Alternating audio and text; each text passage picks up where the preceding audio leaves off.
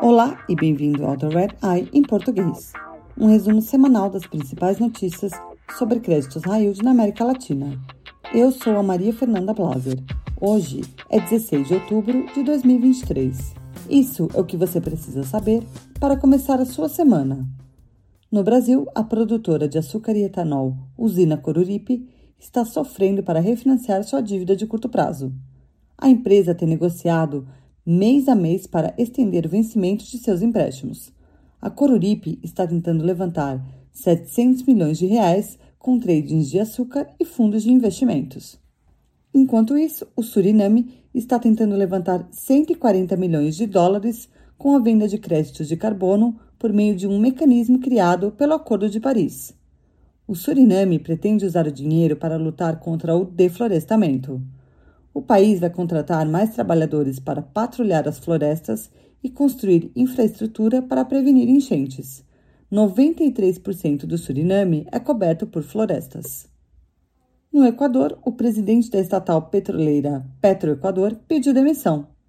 Ramon Correia foi escolhido para a posição apenas seis meses atrás, em abril de 2023. O pedido de demissão veio logo após o Ministério Público fazer uma operação na empresa como parte de uma investigação de fraude. Distribuidores de combustíveis no país também têm reclamado da falta de combustível. A Costa Rica escolheu o JP Morgan e o Bank of America como agentes e assessores financeiros para uma nova emissão de bônus. Em novembro do ano passado, os legisladores costarriquenhos aprovaram o plano do governo de emitir 3 bilhões de dólares em novos bônus em 2023, 1 bilhão em 2024 e mais 1 bilhão de dólares em 2025. Na Argentina, a Telecom Argentina saiu em roadshow para emitir até 150 milhões de dólares em um novo bônus. A empresa começou as conversas com investidores logo após o peso argentino derreter contra o dólar na semana passada. A Telecom Argentina vai usar o dinheiro para investir em 5G porque o governo vai licitar em breve novas frequências. No México, a Unifim prometeu divulgar uma nova versão de seu plano de reestruturação depois de receber contrapropostas de seus credores.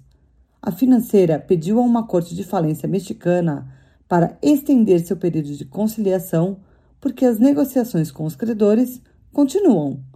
Os detentores das notas locais da Unifim vão votar no plano de reestruturação em uma assembleia agendada para 23 de outubro.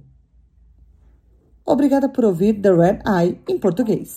Você pode se inscrever para ouvir The Red Eye em inglês, português e espanhol em todas as plataformas. Para mais notícias exclusivas sobre o mercado de dívida emergente, acesse nosso site www.re2dsintelligence.com. Até a próxima!